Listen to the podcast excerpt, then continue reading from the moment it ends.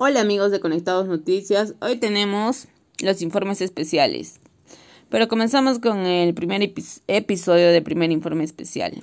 Eh, militar que disparó a presunto delincuente quedó en libertad, pero recibió amenazas de muerte. La Fiscalía dispuso la liberación del militar que disparó con un arma de fuego a un, a un sujeto que asaltó a pasajeros de una unidad de transporte urbano en el cercado de Arequipa. El hecho ocurrió el último domingo en la intersección de las calles San Pedro con dos de Bosco. Tres delincuentes abordaron una cúster y con armas punzocortantes y de fuego amenazaron a los pasajeros para robarles sus pertenencias. Y el militar Javier, Javier Carguayanqui se encontraba entre las personas que iban a bordo de la unidad, y al verse amenazados sacaron su arma de fuego y realizaron disparos al aire para disuadirlos pero al observar que uno de los maleantes, identificado como Daniel Alberto Pinto Cáceres, hizo el gesto de sacar la pistola, el soldado le disparó en la espalda.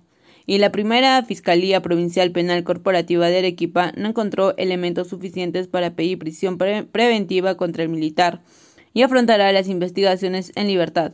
Por otro lado, hay pruebas contundentes para solicitar la prisión preventiva contra el presunto delincuente por el delito de robo agravado quien presenta varias denuncias por el mismo delito. Mientras tanto, continúa con custodia policial hasta su recuperación en el hospital Goyeneche.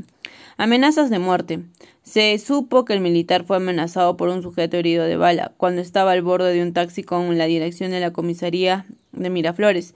En ese sentido, el abogado Alberto Espinosa Ángulo expresó que su defendido teme por su vida y la de su familia. Es por eso que se solicitaron eh, garantías de seguridad y también la legítima defensa imperfecta. Si bien el accionar del soldado se configuraría como legítima defensa, sin embargo la defensa no habría sido la adecuada para defender su integridad física. Por el contrario, se podría considerar que fue excesiva e innecesaria. De esta manera, el fiscal José Luis Tito Umpire no descartó en el que el caso sea tratado como un acto de legítima defensa imperfecta. Y la legítima defensa excluye también la antijuricidad, por lo tanto ya no es un delito, pero sí es una legítima defensa imperfecta. Si es delito, pero lo que pasa es que disminuye la pena prudencialmente, sostuvo el fiscal José Luis Tito Umpiri.